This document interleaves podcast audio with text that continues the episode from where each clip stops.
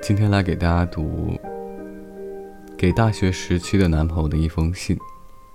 写信人：山本由美子，五十四岁。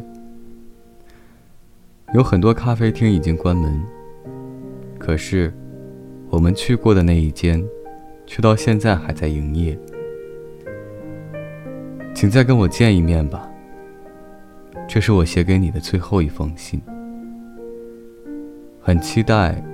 我们能像电影剧情那样言归于好，所以在那间咖啡厅等了你三个小时。一个人晃住咖啡厅的那一个夏日的夜晚，距今已经有了三十二年。那一间咖啡厅还没关，当年还没有出生的年轻人在店里谈笑。我走过那一间店门前的时候。整个心都揪在一起。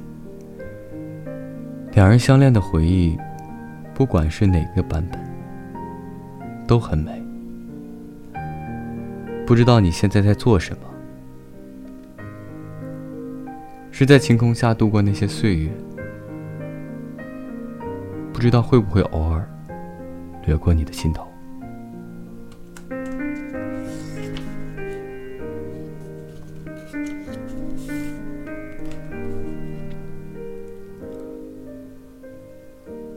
今天的第二封信，来自一位叫做白秀范的三十五岁。当年的我们，都太年轻了，为了一些细枝末节的事情吵架，然而，还那样分手了。当年我们两个异地恋，后来你写信给我。可是上面只轻描淡写的说：“我结婚后已经移居美国。”好像电影只拍一个场景的那样的台词。所以我一直以为你是为了要安慰我才那样写的。我曾经打电话到你娘家去，应该是跟你分手一年左右的时候吧。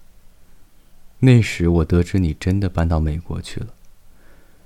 然后十五年过去了，我已经结婚，并育有一女。有一天整理桌子的时候，找到一封你写给我的情书，还有我没能寄给你的情书，我竟然不由自主的沉浸在过去的种种回忆当中。如果当年。我把那封信寄给你的话，我竟然现在有些感伤的情绪当中。